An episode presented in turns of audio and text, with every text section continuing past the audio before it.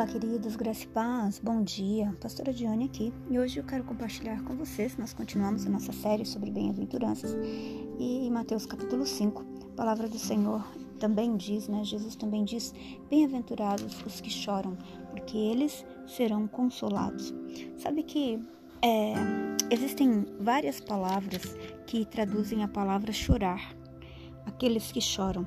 Existem nove palavras no grego para choro, tristeza ou luto. Agora, essa palavra aqui, pentos, quer dizer expressar externamente uma realidade interior, ou seja, colocar a nossa dor, os nossos sentimentos para fora. Jesus bem, diz: Bem-aventurados os que choram. Jesus está falando de integridade, de pessoas que não escondem o que está no seu coração, mas que podem expor realmente a sua tristeza. E a Bíblia diz que essas pessoas que têm essa integridade, que abrem o seu coração, elas, elas serão consolados. E o consolo para quem chora é uma cura. Então Jesus está dizendo que quando nós somos genuínos, que quando nós somos verdadeiros e abrimos o nosso coração e expomos aquilo que está dentro do nosso coração, haverá cura para nós. E nós precisamos aprender a ter essa verdade. Muitas vezes não é uma verdade no sentido de querer que todo mundo saiba o que está no nosso coração. Não é uma verdade no sentido de que eu falo a verdade pronto, acabou, né? Para as pessoas não é isso. É a gente abrir o nosso coração para o Senhor. E também, muitas vezes, escolher alguém maduro para a gente abrir o nosso coração.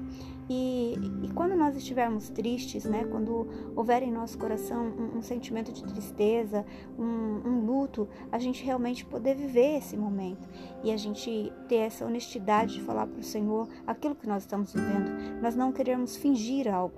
O Senhor está falando que é bem-aventurado aquele que é verdadeiro, aquele que abre o seu coração diante do Senhor e se permite ser curado, aquele que permite o Senhor sondar o seu coração e, e se permite ser consolado. Nós não somos super-heróis, nós somos homens e mulheres e os fariseus naquela época eles gostavam de ser vistos é, como pessoas superiores. Então Jesus vem dizendo para eles: bem-aventurados, aqueles que reconhecem os seus sentimentos, aqueles que abrem o seu coração diante do Senhor, porque essas pessoas receberão da parte do Pai a sua cura.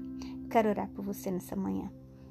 Pai, nós queremos te louvar e te agradecer porque nós servimos um Deus que nos conhece, um Deus que sabe tudo sobre nós.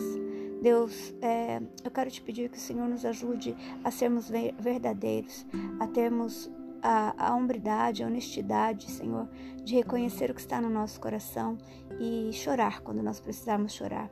Quero te pedir que o Senhor nos ajude a sondar o nosso coração, que nessa manhã haja cura para os corações. Se houver alguém triste, Deus, que o Senhor possa consolar.